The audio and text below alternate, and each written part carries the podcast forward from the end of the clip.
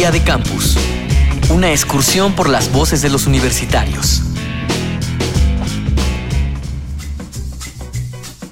El término cultura puede referir a muchas cosas, entre ellas a la identidad que un grupo, generalmente de jóvenes, adopta. A veces se les llama subcultura o contracultura. Esto se puede relacionar, entre muchas otras cosas, al tipo de consumo que tiene. ¿Qué es cultura para ti?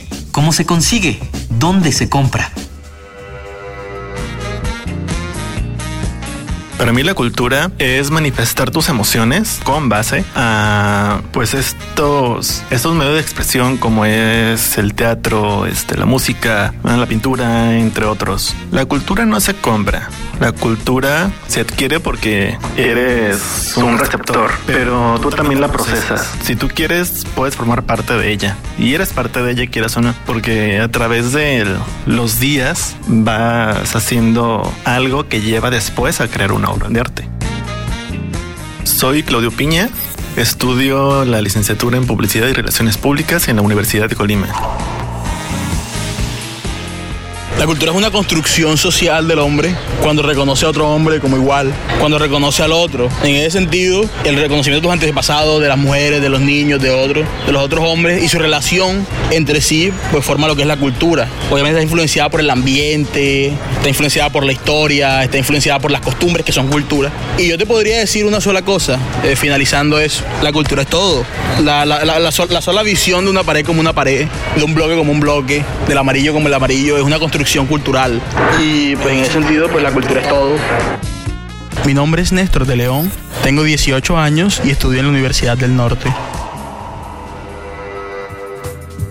Edgar Morín, doctor en antropología por el Instituto de Investigaciones Antropológicas de la UNAM, especialista en jóvenes y cultura urbana. Pues la cultura yo la veo pues como un sistema de signos eh, que está articulada y que finalmente es lo que le permite hacer a la gente las cosas que hace.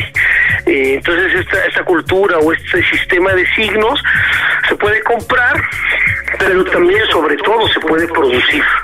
Toda la creación artística es producto de una ruptura y de una continuidad. Es decir, hay elementos que se reproducen de la cultura anterior y después se van a romper, se van a invertir, se van a reconfigurar en una nueva cultura una cultura que se cierra, es una cultura que está este, destinada a la extinción.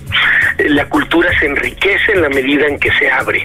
Los jóvenes en ese sentido pues han estado mucho más abiertos que las generaciones anteriores a justamente este tipo de innovaciones o de prácticas eh, que pueden resultar culturales, ¿no? Eh, entonces al ser un proceso que es abierto, que no está cerrado, pues todo el tiempo estaríamos adquiriendo o reproduciendo cultura, ¿no? Pues para mí cultura es, no sé, he escuchado la frase de cultura es todo, pero no siento que haya cultura en exactamente todo, porque hay acciones que yo no consideraría como, bueno, de alguna manera sí serían culturales, pero no son como positivas y creo que una cultura no positiva eventualmente va a llegar a la extinción de la raza humana o algo así. No es cuestión de dónde se compre la cultura, creo que es dónde se crea y se crea pues día a día con todo lo que haces, con todo lo que piensas y pues evidentemente con este tipo de pláticas, este tipo de eh, actividades que van creando una, un modo de pensamiento que encamina a una cultura positiva, propositiva. Yo soy Samuel Linajes Carrión, tengo 21 años, eh, estoy estudiando en la Facultad de Derecho en el sexto semestre de la Universidad Veracruzana. Doctor Edgar Morín, especialista en jóvenes y cultura urbana. Pues la cultura es algo vivo, es algo abierto y esta cultura siempre se hace con la continuidad, sobre todo en términos artísticos o expresivos. Entonces este proceso de creación finalmente al no cerrarse se va a enriquecer. La cultura no es algo monolítico, no es algo cerrado, no es algo que esté reducido a los museos o a, a ciertas prácticas. Día de Campus, una producción de la Unión de Universidades de América Latina y el Caribe y Radio UNAM, con la colaboración de la Universidad Veracruzana, la Universidad de Colima y la Universidad Uninorte de Colombia.